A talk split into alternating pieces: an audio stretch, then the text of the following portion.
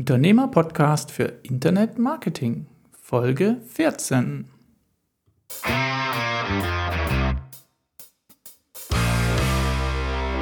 Hallo und ganz herzlich willkommen zu einer besonderen Folge des Unternehmer-Podcasts.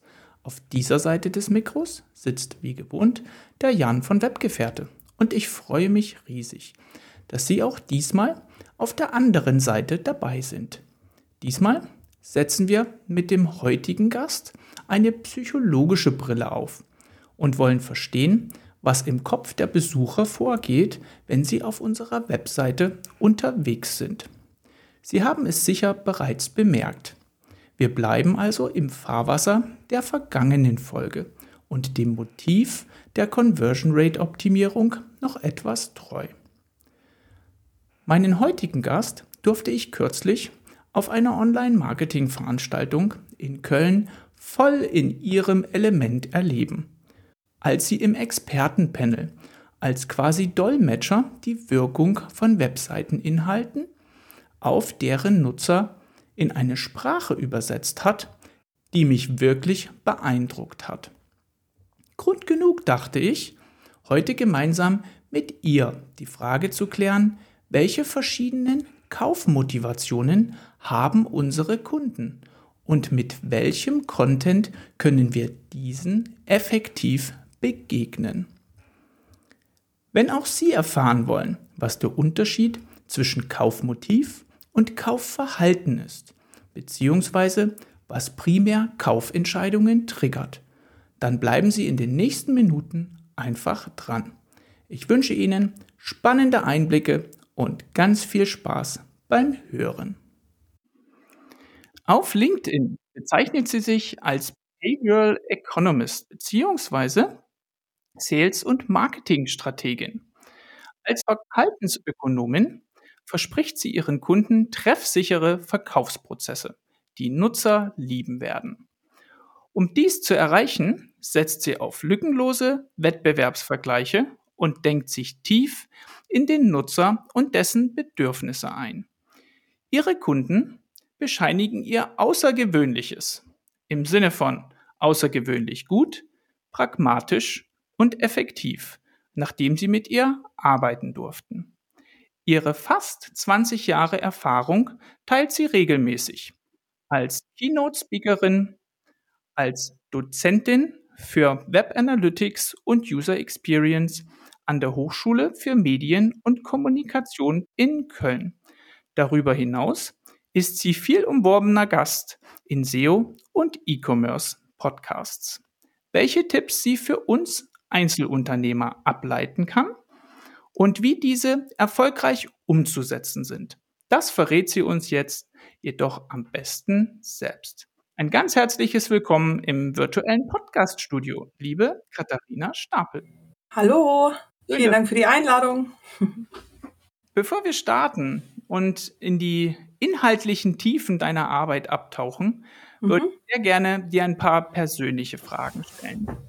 Bist du ein Kind der 70er, der 80er oder der 90er Jahre?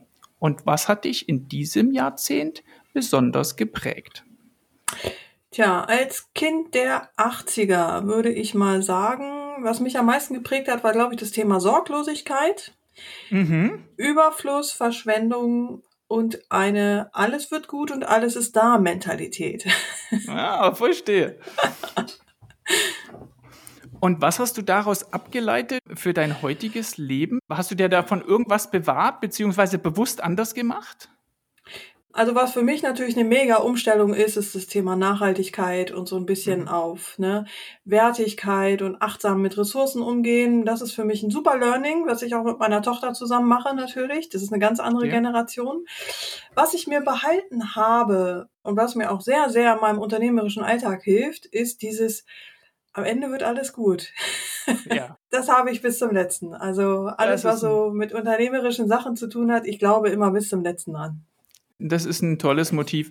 Meine Frau hat so ein kleines Notizbüchlein, da steht drauf, am Ende wird alles gut. Und wenn es noch nicht gut ist, dann ist es noch nicht das Ende. Und ähm, von daher finde ich eigentlich einfach dran zu bleiben, ja, und sich nicht mit dem halben Ergebnis zufriedenzustellen. Cooles Motto. Welchen Traumberuf hattest du als Kind und warum genau diesen? Ich habe heimlich immer Donald Duck Bücher gelesen. Also ich komme aus einem Akademikerhaushalt, da waren diese mhm. Comics verpönt, da gab es nur Asterix. Und ich habe immer heimlich Donald Duck gelesen und okay. bin absoluter Daniel Düsentrieb-Fan gewesen und für mich war klar, ich werde mhm. Erfinder. So. Ah ja, sehr Dieser, gut. Diese, diese freie Geistigkeit, die Scheiß aufs Materielle, es geht jetzt hier um die Sache und wir machen irgendwie cooles Zeugs, was die Leute brauchen und was sie nach vorne bringt und er war dann immer so vertieft in, in so sein Ding und mit seiner Leidenschaft, das wollte ich werden. Ja, Erfinder. Sehr gut, mhm. sehr gut. Jetzt hat es dich von deiner Ausbildung her ein bisschen in eine andere Richtung verschlagen. Was war der Grund, dass es dann doch kein Ingenieurstudium wurde? Gab es da auch von zu Hause eine, eine Weiche, die da gestellt wurde? Also mein beruflicher Werdegang oder gerade der Bildungsweg ist, glaube ich, relativ holprig gelaufen. So, ich sagte es ja schon, ich komme aus einem Akademikerhaushalt. Mhm. Ich habe also Abi gemacht, nicht bewusst, sondern weil man es macht. So. Okay. Ähm, ich hatte mich dann ins Studium eingeschrieben für Deutsch und Bio auf Lehramt. So, oh. warum? Weil ich überhaupt keine Ahnung hatte, was ich wollte. So, mhm. ähm, das war, glaube ich, das kürzeste Studium aller Zeiten. Das dauerte genau zwei Stunden. So. und ich konnte dann schlecht nach Hause gehen und sagen, ich habe irgendwie, ne, die Uni geschmissen nach zwei Stunden und habe dann im Berufsinformationszentrum erstmal herausgefunden, dass man mit Ernährung was machen kann und habe mir dann erstmal ratzfatz eine Ausbildung an der medizinischen Hochschule gesucht für Diätassistenz, so um ah. da so die Bogen ein bisschen zu glätten. Und dann geht mein Bildungsweg eigentlich immer da weiter, wo Probleme waren. Also immer wenn eine Hürde kam und ich gemerkt habe, ich komme hier nicht weiter, habe ich immer mhm. irgendwas gesucht an Bildungsmaterial, was kann mir helfen, dass ich diese Hürde nehmen kann. Und so mhm. bin ich sukzessive immer weiter und weiter und weiter gekommen. das ist der ausschlaggebende Punkt, warum ich heute ja von dem Thema ins heutige Thema gerutscht bin. Verstanden solange da auch für dich eine Zufriedenheit mitschwingt, gibt dir das alles recht. Weiß ich, Total. ob derjenige, der vom Elternhaus diesen Weg vorgegeben bekommt und dann lebenlang unglücklich ist, da kann man sich jetzt die Frage stellen, was ist die bessere Pille, ja, die man da schlucken möchte? Hattest du ein Idol in der Kindheit? Und wenn ja, was hast du an ihm oder an ihr bewundert? So eine Art berühmtes Idol, weiß ich nicht, so wie Pippi Langstrumpf oder so, hatte ich alles nicht glaube, dass es schon ab meiner Generation auch schon schwierig war, einfach mit guten Vorbildern, so. Mhm. Zumindest gefühlt. Ich habe aber immer Menschen um mich herum gehabt, die irgendwas gemacht haben äh, in Bezug auf Selbstständigkeit. Also okay. die immer irgendwie was Besonderes da drin gemacht haben und irgendwie ihr Ding gemacht haben. Das fand ich immer toll. Also es war mir sehr schnell klar, dass das das ist, was ich mag. Ja, mhm. wieder die, die Brücke zu Herrn Düsentrieb, sehe ich schon. Ähm, naja, das hat gut. sich durchgezogen, ja, ja. wunderbar, wunderbar. Jetzt sind wir schon ein bisschen Richtung unternehmerischer Tätigkeit mhm. ähm, abgebogen. Kannst du unseren Zuhörern mal beschreiben, worin es im Kern in deiner unternehmerischen Tätigkeit geht? Okay, also ich kann ja mal damit anfangen, was ich aktuell mache. Ich analysiere für Kunden Kaufverhalten deren Kunden in Bezug mhm. auf spezielle Produkte. Ähm, da kommen wir vielleicht nachher nochmal so ein bisschen drauf zu sprechen. Warum ausgerechnet diesen Weg? Das heißt, ich analysiere, wie verhalten sich Menschen, die ein bestimmtes Produkt bei dir kaufen wollen.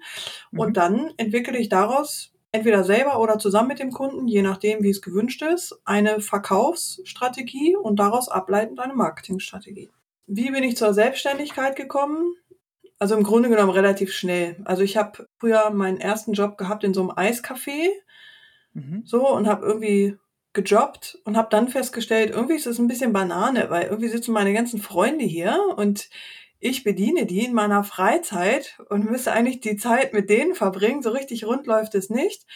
Und ich war schon immer ein Mensch, wenn ich eine Idee habe, dann setze ich die um. So, und dann hatte ich die Idee, irgendwie gehört, dass Walking ja der letzte Schrei ist, ne? Mhm. So, und hab gedacht, ah ja, krass, dann bietest du halt eine Walking-Gruppe an und guckst mal, ob jemand kommt. Ja. So, Ende vom Lied war irgendwie, dass ich, ich glaube, es waren damals 40 Leute, die sich auf einen Schlag angemeldet hatten. Und ich hatte irgendwie so, ja, gib mir doch monatlich so und so viel. Und dann können wir jede Woche laufen, ne? Und hatte dann irgendwie mein erstes kleines Outdoor-Fitnessstudio. das war sehr lustig. Dann bin ich ohne Ahnung von Walking und ohne Ahnung von Business mit 40 anderen Stockenten immer durch den Wald gelaufen. Ja, und dann war mir klar, okay, das ist im Prinzip, das scheint mir schlauer zu sein. Ja. Coole Sache. Was glaubst du, war der Auslöser, dass du 40 Leute motivieren konntest für die Gruppe? Ich glaube, das war damals so ein Hauch zwischen Naivität, ich reiß die Welt um und das klappt schon. Also dieses alles okay. wird gut, das, das, ist, das ist eine Energie, die zieht sich manchmal durch die Kommunikation dann durch. Mhm. Diese Energie hat sich nicht ganz über die Jahre gehalten, das muss ich leider sagen. Die, da muss ich immer wieder zurückdenken und denken, davon bräuchte ich heute mal wieder ein bisschen mehr. Das würde mir, glaube ich, ganz gut tun. Aber ich glaube, das war damals so, ja. Okay. Nicht drüber nachgedacht, cool. raus damit, machen. Aber auch das klappt nicht immer. Ich habe im ernährungsmedizinischen Bereich was gemacht, ne, eine mhm. Ausbildung und bin dann seit meinem 14. Lebensjahr mit der, mit der Fitnessbranche auch so ein bisschen verbandelt, mhm. ne, weil ich da lange schon trainiert habe. Und dann war die Idee, ach komm, jetzt bin ich doch total aufgeschlaut mit Essen und Essen ist das, was äh, Fitnessleute auch brauchen. Naja, komm, mhm. dann unterschreibe ich doch hier mal einen fünf Jahres Mietvertrag für irgendwie fett Platz bei euch im Fitnesszentrum und biete das hier einfach an und habe dann irgendwie das Ding da ausgestattet und habe mich dann da reingesetzt, die Tür aufgemacht, aber keiner kam. Äh, okay. also das passiert halt auch mal. Es hat nicht immer geklappt. Absolut. Und ich glaube, das, das mit dem Fitnessstudio war mein größtes Learning. Also einfach hinterm Schreibtisch zu sitzen und zu warten, bis die Kunden kommen, hat offensichtlich nicht geklappt. So. Ja. Also was macht man dann als Einzelunternehmer? Man muss natürlich ein bisschen Gas machen, man muss kreativ werden und zu gucken, warum kommen die Leute nicht? Die, die kommen, warum sind sie gekommen? So, und das hat mich schon immer fasziniert. Ja. Und da bin ich dann halt immer weiter gestolpert. Coole Sache. Ich sehe schon, wir haben jede Menge Themen heute. Wir versuchen das alles ganz gut unterzubringen hier. Kommen wir zu unserer Frage von heute. Aus unserem Vorgespräch mhm. hattest du schon gesagt, es gibt einen feinen Unterschied zwischen dem Begriff Kaufmotiv und Kaufverhalten. Mhm. Und vielleicht können wir mhm. das mal aus deiner Brille als Verhaltensökonomin mal einmal auseinanderdividieren. Fangen wir mit Kaufmotiven an.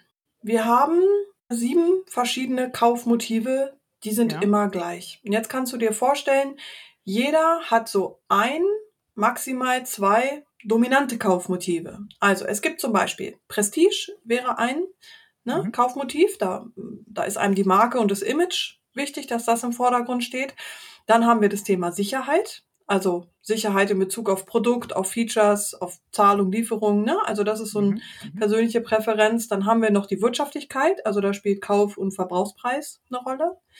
Dann wäre ein Kaufmotiv Bequemlichkeit. Also mhm. da geht es darum, wie kann mir das Produkt oder der Kauf oder das Unternehmen mein Leben leichter machen. Mhm. Dann gibt es Menschen, die haben das Kaufmotiv Technik und Neues. Oder auch sowas wie Gesundheit und Umwelt. Also Strom, Wasserverbrauch, ne? was ist gut für den Körper. Und dann natürlich das Soziale auch noch, also was weiß ich, Community, Kontakt und sowas. Okay. Das ist etwas sehr Individuelles. So. Dann gibt es aber auch das Kaufverhalten. Das Kaufverhalten ist produktspezifisch. Mhm. Deswegen sage ich, ich untersuche das Kaufverhalten bei bestimmten Produkten. Man kann grobe Kiste sagen, es gibt fünf verschiedene Produktkategorien, mhm. wo wir uns unterschiedlich verhalten. Also du verhältst dich, wenn du eine Büroklammer kaufen würdest, anders, als würdest du ein Auto kaufen klar. wollen. Mhm. Mhm. So, Jetzt sagen wir natürlich klar. Aber jetzt schaust du mal bitte in die, in die Online-Welt rein und in die Shops. Da wirst du feststellen, Himmel, alle Produkte werden gleich verkauft. Mhm. Ja, und zwar so, also ich sag's mal so, wir machen viel Distribution. Das heißt, wir holen mit viel Kreativität Traffic vielleicht auch rein. Ja, mhm. über SEA oder SEO, ja. Und dann auf einmal verfallen wir in ein Distributionsmodell. Das heißt, wir fangen an, die Produkte einfach zu präsentieren, ja. äh, unabhängig von dem, wie man ein Produkt kaufen möchte. Bleiben wir mal beim Thema Auto. Jetzt möchte ich ein Auto kaufen und das produktspezifische Verhalten von jedem, der ein Auto kaufen möchte, ist zum Beispiel, dass er viel vergleichen möchte. Ja, okay. es gibt so vier bis sechs verschiedene Anbieter, die immer in der engeren Auswahl sind. Ne? So. Oder Modelle. Ne? Es gibt ja auch mhm. äh, markentreue Leute. So. Das heißt, man ist gut informiert, man informiert sich tiefer, du hast einen Entscheidungsfunnel, der geht manchmal über Wochen, Ja, mhm. also zum Beispiel eine hohe Seitenabsprungrate ist da vollkommen normal. Da braucht, da ja. braucht man als SEOler nicht gleich die Krise kriegen. Die, da wollen man extrem viel und guten Content haben. Wenn ich jetzt zum Beispiel mit meinem Mann zusammen ein Auto kaufen wollen würde, da treffen tatsächlich erstmal vom Produktkaufverhalten treffen wir da einen Nerv, weil wir beide vergleichen, recherchieren, gucken, ja, und okay. so weiter. Und dann passiert das Individuelle, nämlich mit den Kaufmotiven. Ich habe, leider Gottes, einer meiner dominanten Kaufmotive ist Bequemlichkeit, ja. Okay. Das heißt, mhm. wenn der Autokauf mit einhergeht, dass du sagst, okay, ich stelle dir den jetzt vollgetankt angemeldet vor die Tür. Wir brauchen noch nicht mal mehr persönlichen Kontakt, weil ich dir den Schlüssel einfach im Briefkasten schmeiße. Da sage ich, Halleluja, der Wagen ist meins. Ja? Ja. So. Der Autoverkäufer freut sich, weil er sagt, krass, zwei, 3000 Euro habe ich mal eben so geschenkt bekommen. Ja? Einfach nur, weil die bequem ist. Mein Mann, ja. der, ich weiß es nicht sicher, ne, aber ich äh, würde ihm jetzt mal unterstellen, Wirtschaftlichkeit, so, ne? Der würde sagen, sag mal, hast du einen Vogel? Den Wagen nehmen wir nicht. Ja, also den melde ich selber an, den tanke ich auch selber und gucken wir lieber nochmal woanders, wo es genau das nochmal günstiger gibt. So, das ist dann das Individuelle. Das heißt, die Kunst besteht eigentlich darin zu sagen, okay, wie verhalten sich Menschen, wenn sie mein Produkt kaufen mhm. darauf in den Verkaufsprozess abzusetzen. Und die sieben Kaufmotive, die solltest du sowieso immer in deinem Content mit drin haben, immer auf der Seite haben. Warum? Also stell dir vor, es kommen sieben Leute auf deine Seite mhm. mit eben diesen sieben unterschiedlichen Kaufmotiven. Die sind ja trotzdem alle interessiert. Ja. Aber wenn du nur eins abbildest, dann gehen sechs verloren. Das macht in der Conversion Rate schon mal was aus. Ist der Unterschied deutlich geworden? Absolut. Auch ah, mit perfekt. dem Autokaufbeispiel ist es sehr greifbar. Welche Bedeutung haben die unterschiedlichen Kaufmotive? Da hast du eine tolle Darstellung auf deiner Webseite. Ich würde für unsere Zuhörer einfach ja. da einen Link oh, in, die, in die Shownotes packen. Das ist so eine kleine Tabelle, die hatte ich mir auch schon angeschaut. Mhm. Ähm, einfach so für diejenigen, für die das jetzt zu schnell ging, nochmal zum Nachlesen einfach verlinken und dann glaube ich, haben wir auch jeden entsprechend mitgenommen. Vielleicht ist es für unsere Zuhörer heute auch spannend, wenn wir uns einfach mal ein Beispiel hernehmen. Wir haben ja jetzt gerade mhm. schon mal über das Thema Autokauf gesprochen, aber ich habe im Vorfeld dir auch mal zwei Webseiten-Links mhm. rübergegeben. Und wenn wir da mal eine Unterseite, wo du möglichst gut die vielleicht auch Schwachstelle mal aufzeigen kannst und sagst, wo ist eigentlich im Kontext von Motiv beziehungsweise Produktkontext beim Verhalten eine Erkenntnis abzuleiten aus dieser Seite. Ich würde einfach mal meinen Bildschirm mit dir dann teilen, dann schauen wir oh, uns auch perfekt. die gleiche Seite an und ich glaube, ja. damit wird es dann ganz gut greifbar. Nehmen wir doch mal die vom Lars. Ja, die Seite vom Lars Hemann, genau. Und jetzt navigiere mich einfach, wenn ich irgendwo von deiner Seite aus hin soll, einfach mal freien Lauf. Was sagt die Fachfrau? Okay, die Fachfrau sagt, für mich ist ja immer das erste wirklich entscheidende, wie verhalten sich Kunden, die diese Produktdienstleistung kaufen. Der mhm. Lars Hemann mhm. ist Heilpraktiker für Psychotherapie, das heißt, er bietet psychotherapeutische Unterstützung an. Ne? Habe ich mhm. das richtig verstanden? So. Damit fallen wir in ein Verkaufsverhalten wie ein Dienstleister. Ja, wie mhm. kaufen Menschen Dienstleister oder wenden sich dem zu? Und das ist jetzt ganz lustig. Das ist ein Gewohnheitskäufer. So nennt man den. Ja, also wir mhm. verhalten uns wie ein Gewohnheitskäufer. Das ist so etwas wie Milch kaufen oder Käse kaufen oder Waschmittel kaufen. Einmal zufrieden bleiben wir dabei. Mhm. So. Wie kaufen wir einen Therapeuten? So. Wir brauchen den persönlichen Kontakt. Ja. Das ist das absolut Entscheidendste, dass wir das Gefühl haben, ach krass, wir sind uns sympathisch. Das ist ja. etwas, was extrem wichtig ist. Was vollkommen unwichtig ist und was viele Berater und Dienstleister, glaube ich, ein bisschen unterschätzen. Kenne ich von mir auch, weil man von sich natürlich auch so begeistert ist von den Sachen, die man gelernt hat und unbedingt anwenden möchte, ist, dass die Kunden sich relativ wenig dafür interessieren, was konkret angeboten wird, sondern die wollen mhm. einfach nur wissen, kann er mir helfen? Bin ich gut aufgehoben? Ist der verlässlich? ist der für mich nahbar? Das ist etwas, was sehr, sehr entscheidend ist, was der Lars Hemann rüberbringen müsste. Was jetzt hier sehr, sehr gut gelöst ist, ist, dass in dem Header-Bild schon mal ein Gesicht von ihm ist. Ich hoffe sehr, er ist es auch. Ja, ja, er ist es. Das wird er sein, ne? Das ist etwas sehr Positives. Also was so eine Seite braucht, ist, dass sie sehr freundlich ist, dass sie sehr hell ist, dass sie sehr klar ist.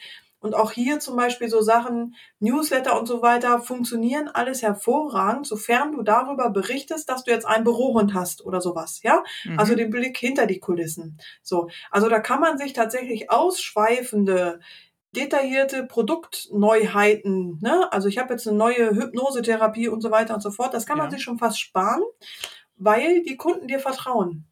Ja, wird, wird deutlich, was ich meine. Die wollen eher diesen persönlichen Kontakt. Hier geht's um Beziehungen. Das ist das A und O. Das heißt, mhm. persönlicher Kontakt, Beziehungsaufbau, Beziehungsstärken. Jedem Dienstleister kann ich auch nur empfehlen, da tatsächlich immer gut im Kontakt zu sein. Ja, manchmal mhm. hilft ja auch sowas Kundenveranstaltung oder weiß der Geier was. Das ist für ihn jetzt ein bisschen ungünstig, ja, eine Kundenveranstaltung zu machen, denke ich mal. Aber auch er muss ja gucken, dass er Kundenpflege wahrscheinlich betreibt. Ne? Genau. Mhm. Du kannst mal auf jetzt Terminanfragen gehen. Mhm. Das wäre ja so der erste Call to Action, der hier deutlich wird. Mhm. Der ist mal jetzt ja. natürlich nach unten gesprungen. Also er hat auch dieses Bild hier oben auf der Seite drin und dann springst du, ah, springst ja. du hier unten auf dieses Formular drauf, ja. Ja, ich bin für Sie da. Das ist schon mal eine schöne Formulierung grundsätzlich, ja. Eventuell haben Sie nun mit mir als Heilpraktiker für Psychotherapie Ihren Therapeuten gefunden. Innerhalb von 24 Stunden. Ich würde jetzt hier schon meine erste Hypothese platzieren. Mhm und würde sagen, Telefonnummer wird deutlich besser konvertieren. Also der Kunde möchte einfach zum Beispiel sowas wie WhatsApp-Kontakt. Ja? Ah, so, okay. Also so ganz über Messenger. Also je enger, je persönlicher, desto besser. So. Hier muss man schaffen, die Hürde zwischen, wo landen die Informationen, wenn ich das ins Formular eingebe. Ne? Also wir sehen jetzt mhm. hier, ne, mhm. wir haben den Betreff, wir haben Vor- und Zunahme, E-Mail. Das ist so ganz klassisch, ist auch schön gelöst das wäre mir ein AB-Test wert, einmal zu gucken, so was passiert, wenn wir hier zum Beispiel nochmal eine WhatsApp dran packen. Oder okay. einen anderen Messenger oder ein Telefon. Ne? Nun ist er wahrscheinlich häufig im Gespräch und wird die Schwierigkeit haben, wenn er jetzt nicht gerade eine Assistenz irgendwo sitzen hat, der da die Termine managt. Ja, das kann schon sein, dass das dann einfach eine Schwierigkeit ist. Aber hier wäre zum Beispiel etwas, wo ich überlegen würde, ist es machbar, dass er Telefonsprechzeiten reinpackt? Verstanden. Wo er sagt, okay, in der Zeit nehme ich mir Zeit, da kannst du mich anrufen und da sprechen wir über dein Anliegen. Ja, weil das vom Produkt her ist es sehr, sehr persönlich. Mhm. Ich wage mich da mal aus dem Fenster. Ich glaube, der Erstkontakt rein online halte ich für den schwierigsten, beziehungsweise für den mit der schlechtesten Conversion. Ja, mhm, ich mhm. glaube tatsächlich, dass wenn hier einmal ein Vorgespräch war und man gegenseitig so das Gefühl hat, okay, wir beide kommen hier gut zurecht, ja, ich, der braucht ja das Gefühl, ich bin hier gut aufgehoben.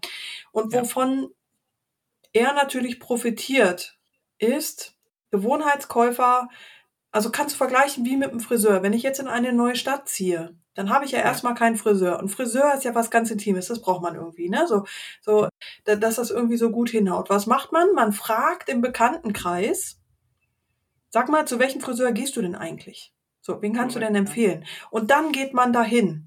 Das ist das Dienstleistergeschäft. Das müsste hier noch so ein bisschen, da müsste es noch Optionen geben. Ne? Mhm. Also, woher weiß ich denn, dass der gut ist? Über Empfehlung. Das ist hier in diesem Fall extrem wichtig. Jetzt habe ich aufgrund meiner Frisur jetzt nicht so den Drang zum, äh, zum Friseur, aber ich gehe doch immer mal zum Optiker. Pflegeleicht, ja? ne? Und genau, ja, ja absolut, genau. ja, würde ich unterstreichen. Ich habe mich mit einem Optiker unterhalten, der interessanterweise genau das Gleiche erzählt. Er sagt, für mich ja. ist die Optimierung einer Webseite, wenn überhaupt, ein bisschen Richtung Markenaufbau, aber eine Neukundenakquise findet bei mir tatsächlich in der Realwelt über Weiterempfehlungen statt. Und er sagt, dann ist irgendwie der, ja. die Frau ist schon bei mir, dann dauert es nicht lange, dann kommt der Mann und die Kinder auch noch dazu, ja, und hat in diesem Kontext einfach die Nutzerreise so erkannt. Absolut. wir Onliner wollen ja immer möglichst alles online machen, aber wir dürfen da Zahlen, Fakten, Daten nicht ignorieren. Ja. Ähm, das ist einfach ein Kaufverhalten, was das verlangt. Also sollten wir es ihm auch geben. Was mir noch einfällt ist, was er machen kann, ist, ich habe jetzt im Vorfeld nicht recherchiert, von daher weiß ich es jetzt nicht, mhm. aber ich kann dir zum Beispiel sagen, dass es so Rückenknacker, wie heißt es? Chiropraktiker wahrscheinlich, ne? Heißen die so? Mhm. Dass mhm. die momentan so ein bisschen boomen auf TikTok. Wobei Boom auf TikTok in meiner Timeline. So, drücke ich mich mal so ja. aus, ja? äh, weil ich wahrscheinlich mal einen, einen gefolgt habe, jetzt habe ich sie alle am Hacken. Aber das ist genau etwas, was richtig pfiffig ist. Also so Shorts okay. aus dem Alltag, ja? So mhm. kurze, knackige Tipps, dass die Leute schon mal das Gefühl haben, ach krass, den kenne ich. Also ich hätte jetzt keinen Bock, wenn ich jetzt bei ihm in Therapie gewesen wäre mit, warte mal, Behandlungsfelder, mit einer Lebenskrise, mich dann auf seiner Seite hinzustellen und zu sagen, ach übrigens, ich hatte die fetteste Lebenskrise aller Zeiten und er hat mich ja. dadurch begleitet und mir geholfen, ist natürlich eine Hürde in dem Feld, ja? Absolut. Aber was ja. er natürlich machen kann, diesen Trust im komm, ich nehme dich mal mit in meine Praxis so und mach so, mhm. so was weiß ich, so zwei Minuten Shorts zum Thema Psychosomatik oder was auch immer. Also da gibt's ja eine ganze ja. Bandbreite von Dienstleistern, die das gerade machen. Vom Rechtsanwalt bis zum Knochenknacker. Da gibt's ja echt viel. Verstanden. Wie ist deine Einschätzung, diese, ich sag mal, Videoinhalte dann auch als Hilfsmittel auf der Webseite einzubinden? Also beispielsweise gleich ganz vorne, denjenigen zu begrüßen mit einer persönlichen Botschaft. Ich habe noch keinen Therapeuten optimiert in seinem Verkaufsprozess, von daher kann ich hier an der Stelle nur mutmaßen. Ja, ich würde ich würd zumindest mal probieren. So, mhm. ich glaube, es wäre ein Test auf jeden Fall wert. Was ich jetzt nicht machen würde, wahrscheinlich wären sämtliche TikToks, die er macht oder oder Reels oder mhm. was auch immer, mhm die auf die Seite zu packen. Das wüsste ich jetzt nicht, ob es da nicht irgendwann too much ist. Aber es wäre natürlich clever, wenn er jetzt sowas macht wie Gott bewahre TikTok, ich bleibe jetzt bei dem Beispiel, dass es dann natürlich auch einen Link gibt, wo die Leute sagen, ach guck mal, die Nase kenne ich doch, das ist er. Genau. So. Und dann mhm. sind sie Video gewöhnt und tauchen wieder in ein neues Video auf seine Website ein, wo er sie irgendwie mhm. begrüßt und sagen kann so, ja, pass mal auf, jetzt geht's hier an der Stelle weiter. Was wir jetzt machen, ist das, das, das. So. Mhm, mh. Das wäre schon clever, glaube ich. Mhm. Coole Sache. Würdest du hier in dem Kontext vom Lars seiner Seite noch was ergänzen wollen? Es ist sehr viel Text. Also mhm. mir ist schon mhm. klar, jeder SEO würde jetzt sagen, na klar ist das viel Text. das brauchen wir auch. So grundsätzlich finde ich die Seite schön. Ich finde sie gelungen, weil sie sehr ruhig ist, weil sie sehr ansprechende Farben hat. Sie ist sehr clean. Finde ich grundsätzlich gut. Ich glaube, aber auch hier wieder Hypothese, die Texte dienen dem SEO, nicht dem Kunden. Was in dem okay. Fall aber auch nicht schlimm ist. Weil ich mhm. glaube, dass der Kunde an sich wird sich nicht alles durchlesen. Die Frage ist ja, wie ist das Problem? Also wie komme ich überhaupt auf die Seite? Wahrscheinlich werde ich, ich denke mir jetzt mal hier was aus, hier steht Stress und Burnout. Das heißt, ich werde wahrscheinlich sowas googeln wie, habe ich einen Burnout? Ja. ja. So, das ist ja vermutlich mal das Erste, was, was Leute so beschäftigt, könnte ich mir vorstellen. Oder? Ich kann sogar noch ein bisschen aus dem Nähkästchen plaudern. Der Traffic-Treiber ist tatsächlich eine Art Quiz für den Suchbegriff, brauche ich eine Psychotherapie? Und das mhm. in verschiedenen Varianten. Es ist ein standardisierter Test, den man dort macht mit vorgegebenen Fragen und Antworten, mhm. wo man auf Basis der Antworten eine Indikation geben kann. Und da auch demjenigen die Möglichkeit geben, so, so ein erstes Bauchgefühl zu bestätigen oder zu widerlegen. Perfekt. Ja. ja. Und das, das wissen wir auch aus etlichen Frauenzeitschriften. Ja, also Quiz und Fragen beantworten, da flippen alle aus. Jeder will sich irgendwie einsortieren. Und das ist natürlich, wenn es einem schlecht geht, nochmal zehnmal mehr. Ja, und ich glaube, mhm. so suchen die Leute auch. Finde ich total pfiffig, so, ein, so eine Art Quiz-Orientierung. Jetzt, Quiz ist jetzt unpassender Name jetzt irgendwie für, ja. für dieses Setting, aber ne, dieses Fragetool, ne, nennen wir es mhm. mal so, finde ich total gut. Also was wir natürlich gucken müssen, oder das ist das, was, wo, wo ich immer gucke, ist, es gibt ja drei verschiedene Arten, wie Leute suchen und mhm. kann die Seite jegliche Art von Suche abbilden. Also wenn ich jetzt mhm. zum Beispiel Wir haben ja zum einen die lösungsorientierte Suche, das heißt sowas wie, ich habe Schlafstörungen, ne? Und ich mhm. weiß überhaupt nicht, dass es zum Beispiel ein Burnout ist. Beispielsweise. Ah, okay. ne? Das heißt, ich suche erstmal nach einer Lösung. So, ich habe ein Problem und ich suche nach einer Lösung. Dann ist natürlich etwas, wo ich sage, ich habe eine ereignisorientierte Suche. Zum Beispiel sowas wie, ich habe irgendwie mhm. einen Nervenzusammenbruch mhm. gekriegt, ich, ich komme nicht mehr aus dem Sofa hoch. So, und dann wäre ja noch die angebotsorientierte Suche, die dann sagt, okay, ich brauche einen Therapeuten, der spezialisiert ist für Burnout. Also die drei Szenarien verlangen ja unterschiedliche Ansprache. Und da würde ich auch noch mal gucken, kann die Seite das erfüllen? Findet, findet derjenige sich dann da gut abgeholt? Wunderbar. Vielleicht da jetzt in Richtung Umsetzung gedacht. Ich fahre jetzt hier mal wieder zurück auf den Startbereich. Ja. Siehst du da dann in der Art und Weise, wie ich diese problemorientierte Suche abbilde als Symptome innerhalb eines Menüs? Kannst du da vielleicht noch so ein bisschen eine Handreichung geben, wo du sagen würdest, okay, ich würde das alles oben in die Navigation reinpacken oder mit bestimmten Aufteilungen arbeiten und sagen, je nachdem, wer hier auf diese Seite kommt und nach unten scrollt, hat dann seine Eingangstür, so eine Art Segmentierung. Aber das bietet sich zumindest für mich jetzt als Außenstehender mhm. sicherlich auch für die Suchmotivation an, oder? Mit dieser Perspektive gehst du ja, korrigier mich davon aus, dass die Startseite auch die Seite ist, wo die Leute drauf landen. Ah, korrekt. Ähm, das muss ja nicht unbedingt mhm. der Fall sein. Ne? Richtig. Mhm. So, ähm, es kann ja auch sein, ich habe gerade noch mal geguckt, parallel, es gibt ja auch den schönen Bereich der Leseecke, das finde ich übrigens einen sehr, sehr süßen Begriff, finde ich richtig schön, wo er, wenn ich das richtig verstanden habe, selber auch Content kreiert, ja, in Form von mhm. Artikeln. Mhm. So.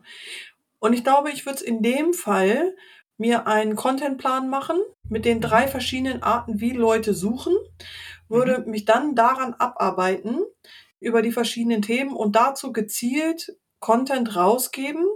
Ich gehe jetzt mal auf ein, wenn ständig Ängste, Sorgen unser Leben bestimmen. So, das ist jetzt so irgendwie ein Ding.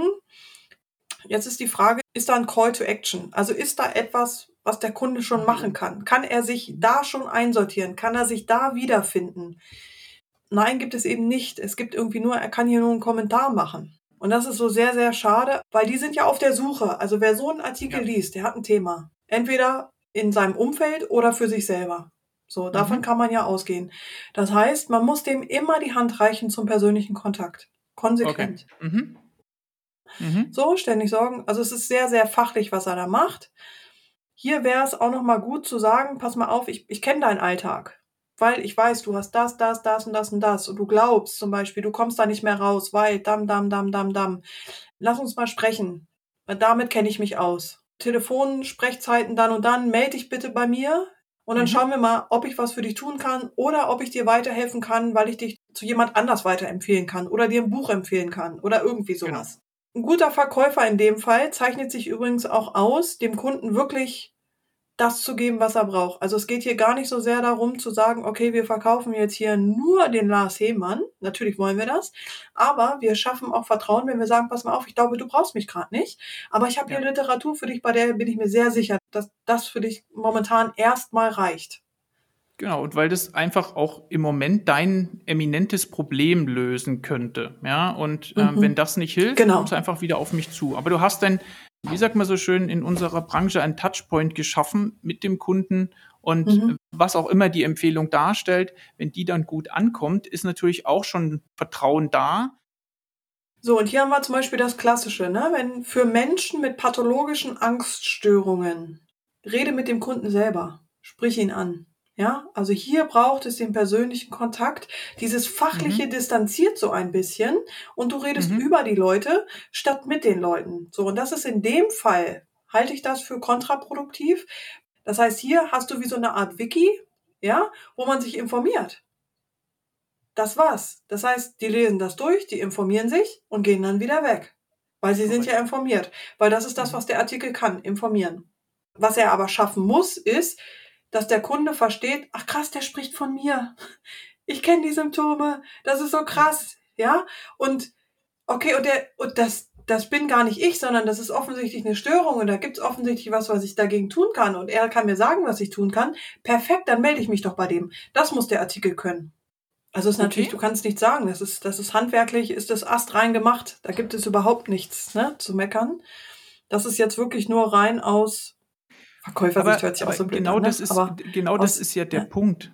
So ein bisschen die, die Motivation, warum ich auch die bewusste Durchmischung suche in einem Podcast-Gespräch, wo Leute komplementäre Sichtweisen haben und wo man dann sagen kann, okay, wo bin ich vielleicht mit meinem SEO-Hebel zu weit vorne und muss auf dem Vertriebshebel eigentlich einen Ausgleich finden und wie kann ich das dann nicht nur argumentieren, dass es notwendig mhm. ist, sondern auch mit den konkreten Tipps, die du ja hier reinwirfst, da auch ganz nah an der Umsetzung dran zu sein, finde ich super, super hilfreich. Vielen Dank. Wir haben damit wirklich eine Handvoll Aspekte hier mal beschrieben, die ähm, auch andere nutzen können für sich und gegebenenfalls dann in der Umsetzung für ihre Seite auch gleich noch besser machen können als in dem Kontext hier. Wenn du damit einverstanden bist, würde ich einfach mal wieder dann zurückwechseln auf unseren Gerne. Dialog hier. Ich guck. Was sind denn so die häufigsten Dinge, die dir immer wieder bei der Betrachtung einer Webseite auffallen? Was zusätzlich noch sein muss, ich glaube, dass Sales-Strategie und Marketing-Strategie, das muss ein Guss werden. Und das mhm. sehe ich oftmals nicht. Also ich sehe ganz oft, dass auf vielen Kanälen irgendwas gemacht wird, ja, und gar nicht so klar ist, zielt das tatsächlich auch am Ende in die Bilanz rein. Also macht die ganze Action, die ich da auf Facebook mache, generiert mir vielleicht Likes oder Sichtbarkeit, mhm. vielleicht ja, aber macht das wirklich Sinn für meine Bilanz? So, das ist ja eine relevante Frage, weil das ist ja Korrekt. auch Arbeit. Gerade als Einzelunternehmer gehe ich mal davon aus, hat man ja nicht unbedingt auch Zeit und Geld zu verschenken. So, da muss man einfach auch mal gucken, welchen Hebel muss ich nutzen. Von daher muss ich auch wissen, welcher Hebel ist tatsächlich auch nützlich. Also wo kriege ich wirklich meine Kunden? Wir machen häufig den Fehler, dass wir denken, okay, es gibt so ein random Ding für, so muss eine Landingpage aussehen, so konvertiert mhm. das unbedingt gut, so musst du deinen Checkout bauen. Und ich halte das nicht für so clever, weil mhm. das im Durchschnitt funktionieren kann, ja, aber wir haben jetzt bei dem Beispiel gesehen, der Kunde ist halt nicht der Durchschnitt, sondern die, die Leute kaufen produktspezifisch. So. Und ich würde auch immer dazu raten, Finger weg vom Wettbewerb, immer lieber in die eigenen Daten reingucken. Ja, und gucken, okay. was wollen mhm. die Kunden. Und, und dann baut es einfach. Und dann entsprechend zu testen, ja. Wie lässt Klar. sich diese Verbesserung oder die Richtung, in die man optimiert, wie lässt sich die auch mit Zahlen belegen, um einfach zu sehen, bin ich da auf dem richtigen Weg mit meiner Hypothese? Zum A-B-Testing möchte ich sagen, ruhig ein bisschen mutiger testen, ja. Also teste mhm kontrastreich, teste Inhalte, nicht nur so kleine, öde, schnöde Bildchen oder so, ne, sondern mhm. mal so ein bisschen mutig auch sein, ne? Was ist, wenn man mal was ganz anderes mal macht? Also den Verkaufsprozess mal als Ganzes sehen, so ein bisschen übergeordneter, nicht nur das, was auf der Webseite stattfindet.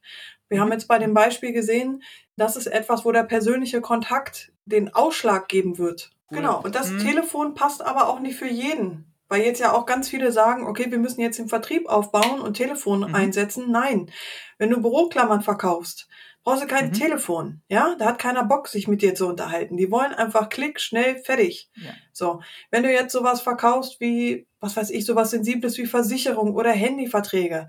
Kein mhm. Mensch möchte angerufen werden. Dich halten sie für eine Drückerkolonne. Lass das mal. Also es muss immer in dem Kontext auch passen. Das ist das, was ich meine. Da fällt mir noch eine Sache ein, Katharina. Ich kriege immer wieder die Frage, kann ich mich als Dienstleister auch mit einem digitalen Produkt, sei es jetzt ein Online-Kurs, etwas, was ich auch in einem gewissen Maße standardisieren kann, um eine breitere Masse von Nutzern zu erreichen. Ist das aus deiner Sicht für so ein, ich sag mal, People-Business, in dem wir uns in dem Kontext hier jetzt für den Lars unterhalten haben oder wenn jemand Ernährungsberater, Personal Trainer, wie auch immer, eigentlich sein Geld im Dialog mit den Menschen verdient, ist es da überhaupt sinnvoll, in sowas Zeit zu investieren, um zu sagen, ja, ich möchte mich vielleicht auch ein bisschen von meiner Arbeitszeit unabhängiger machen und bestimmte Themen, die immer wieder hochkommen, mag das Wort Standardisierung nicht, aber grundsätzlich so zu verpacken, dass ich damit auch für einen kleineren Geldbeutel eine größere Anzahl von Menschen erreichen kann. Wie schätzt du das ein? Schätze ich sehr hoch ein. Ich glaube, da kannst du, da kannst du richtig gut was machen. Bleiben wir mal bei dem Glas, ja, mhm.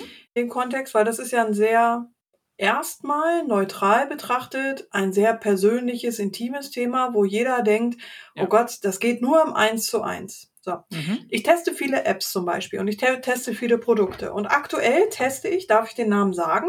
Ja. Und zwar, ich hoffe, ich spreche es richtig aus, Noom. N-O-O-M. Das ist mhm. eine App, die, wenn ich das jetzt richtig verstanden habe, von Psychologen entwickelt wurde, um den Menschen dabei zu helfen, ein gesünderes Leben zu führen in Bezug auf mhm. Gewicht, Ernährungsverhalten und auch Stressverhalten. Und ich habe etliche so eine Apps schon getestet und ich bin total geflasht. Die machen das mhm. mega mhm. gut. Ja, also die führen mich jeden Tag durch einen Kurs durch. Ja, mhm. ähm, die haben unfassbar viel Content an der richtigen Stelle also kann ich tatsächlich nur empfehlen. Die machen das wirklich richtig gut, wo ich denke, ah ja klar, dafür brauche ich jetzt hier keinen Personal Trainer, der ja. oder einen Therapeuten. Die sind da, wenn ich sie mhm. bräuchte, wenn ein Notfall da ist oder so, kann ich immer jemand aus dem Team kontaktieren. Aber grundsätzlich kann ich erstmal die Reise durchlaufen, wie sie sie alle durchlaufen, weil die Probleme beim Burnout zum mhm. Beispiel sind ja immer dieselben. Das heißt, ja. die Menschen nehmen sich wahrscheinlich zu viel vor, zu schnell vor, ja, kennen ihre Grenzen nicht, können schlecht Nein sagen. Ich, keine Ahnung, ich bin jetzt kein Burnout-Trainer, aber das werden wahrscheinlich immer dieselben Themen sein. Warum dafür nicht einen Kurs entwickeln, den ja. die Leute online kaufen können und den die wirklich hilft? Also wenn der Kurs richtig, richtig gut ist, dann geht es durch die Decke, hundertprozentig nicht, dass ich mir die Antwort gewünscht hätte, aber das ist halt immer so eine kontroverse Diskussion, wo jemand sagt, ja, auch so ein bisschen auf Basis dessen, dass man keine Erfahrungswerte hat, ja, wird dann die Frage gestellt, sollte ich diese Zeit investieren in den Aufbau eines solchen Online-Kurses? Und gibt es da überhaupt nachher Leute, die sagen, ja, ich mache das mit einem konservierten Lars Hemann und nicht mit, mit demjenigen, der mir gegenübersteht, beziehungsweise gegenüber sitzt? Das Problem wird der Lars haben, aber nicht der Kunde. Und darum okay. geht's. Also was mhm. ist dem Kunden tatsächlich wichtig? Und das will er jetzt wahrscheinlich auch nicht so richtig hören, aber es gab mal, noch gar nicht so lange her, da gab es mal einen Bot, der für Menschen, ich glaube, das war mit Depressionen, ja, mhm. immer als Ansprechpartner zur Verfügung stand. So, und es war auch klar, dass das ein Bot war, ja. Okay. Aber es ging, und die Leute haben sich trotzdem besser gefühlt. Weil sie gesagt haben, okay, ich habe hier einen Ansprechpartner, es ist jemand da, und wenn's, auch wenn es nur eine Maschine ist. Ich müsste es mal raussuchen und vielleicht nochmal nachreichen. Das ist jetzt schon ein paar Jahre mhm. her. Aber mhm. ja, geh mit dem, was der, was der Kunde will. Vielleicht noch eine abschließende Frage. Dann machen wir den Deckel ja. drauf auf das Fachliche. Mein Vertrieb über meine Webseite ist dann erfolgreich, wenn diesen Satz mal gedanklich zu vervollständigen von deiner Seite und damit vielleicht auch indirekt nochmal ein, zwei Empfehlungen mitzugeben an unsere Zuhörer. Wann ist der Vertrieb erfolgreich? Verkauf, würde ich jetzt mal sagen, mhm. wenn die Seite das macht, was sie soll. Und das kann ja ganz individuell sein. Die Seite kann dazu führen, dass es zu einem Anruf kommt. Die Seite mhm. kann dazu führen, dass jemand in einen Shop geleitet wird. Das kann dafür sein, dass ein Affiliate etwas klingelt. Ja, also die mhm. Seite muss das machen, wofür sie da ist. So. Wir hatten im, im letzten Podcast mit dem Christopher Meyer uns tatsächlich auch schon ein paar Zahlen angeguckt und gesagt, also Konvertierungsraten, wenn jemand erstmal nur auf Traffic aus ist am Anfang, sind sicherlich bei ein Prozent im Durchschnitt. Aber wenn man sich dann bestimmte Gesetzmäßigkeiten auch zur Conversion-Optimierung anguckt, und da würde ich jetzt dein Thema einfach auch gedanklich mit, mit einsortieren, dann sagt er, es ist problemlos möglich, da auch so eine Conversion Rate locker mal zu verdreifachen. Und er sagt, wenn das ganz toll gemacht ist, dann kann man sicherlich auch mal eine zweistellige Conversion Rate erreichen. Aber da kann ich mich einklinken, weil ich glaube, das ist ein gutes Beispiel. Es ist kein Hexenwerk, eine Conversion Rate zweistellig zu kriegen. Überhaupt nicht. Also mhm. Das sehe ich überhaupt nicht als Problem und als Verhaltensökonomin ist es auch nicht unüblich tatsächlich. Die Frage ist nur, führt eine Steigerung der Conversion Rate tatsächlich auch zu einer Steigerung des Gewinns? Also ich glaube, Ziel eines, einer guten Verkaufsgeschichte muss natürlich sein, dass du Profit Sales und Revenue, dass du die drei Größen im Blick hast, weil es nützt nichts, wenn du die Conversion Rate verdreifachst, aber deine Ausgaben verfünffachst. So. Ja. Und am Ende fährst du Minus, obwohl die Conversion Rate verdammt gut aussieht. Also das muss man schon so ein bisschen im Blick haben. Ich fand es super, super klasse. Diesen ersten Einblick auch eine tolle Flughöhe für mein Verständnis. Und ich würde jetzt Namen unserer Zuhörer auch nochmal die Frage stellen, liebe Katharina, wenn sich jemand für dein Thema interessiert, mhm. sollte er am besten auf dich zugehen? Wie kann man dich am besten erreichen? Also relativ schnell kriegt man mich damit, wenn man mir eine Tafel Schokolade schickt. Coole Spaß. Sache. Dann ist die Conversion Rate relativ hoch. Klar, auf einem kurzen Dienstweg kurze Message geschrieben, Mail geschrieben, völlig unkompliziert. Das Einzige, was tatsächlich ein bisschen komplizierter ist, mich telefonisch zu erreichen, weil ich da nicht immer verlässlich dran gehen kann.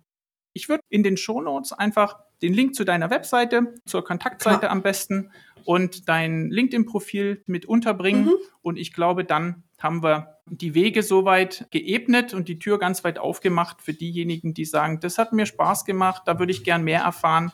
Dann können die Leute auch direkt mit dir in Kontakt treten. Ja? ja, super, gerne. Das ist, das ist überhaupt kein Problem. Sehr, sehr gerne. Auch wenn Fragen sind. Von daher würde ich jetzt die Gelegenheit nutzen und sagen, ein ganz, ganz großes Dankeschön für das offene Gespräch. Super sympathisch, würde ich sagen, und nur wärmstens weiter zu empfehlen. Für deine weiteren Optimierungsprojekte wünsche ich dir weiterhin ganz viel Erfolg und stets ein gutes Gespür und Verständnis für die Motive der gesuchten Nutzer. Vielen Dank, Tito.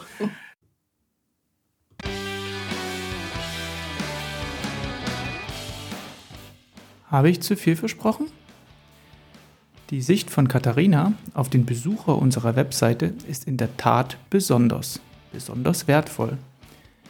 Meine Aha-Momente entstanden, als sie Kaufmotive mit den verschiedenen Motiven einer Websuche in Zusammenhang gebracht hat bieten wir zukünftig also sowohl Inhalte für lösungsorientierte, ereignisorientierte und angebotsorientierte Suchende an, dann können wir die Conversion Rate verdreifachen. Ach ja, auch diesmal sind Teile der Folge als Screencast verfügbar. Scrollen Sie dafür auf der Folgenseite einfach etwas weiter nach unten. Wie gut hat Ihnen der Hybrid aus Video und Audio gefallen? Ich freue mich wie immer über jeden Hinweis unten im Kommentar oder per E-Mail an jan.webgefährte.de. Bleiben Sie mir gewogen und sind Sie auch beim nächsten Mal wieder dabei, wenn wir die Zutaten eines neuen Erfolgsrezepts zusammentragen. Bis dahin wünsche ich Ihnen eine gute Zeit und allzeit gute Rankings. Ihr Jan Zichos.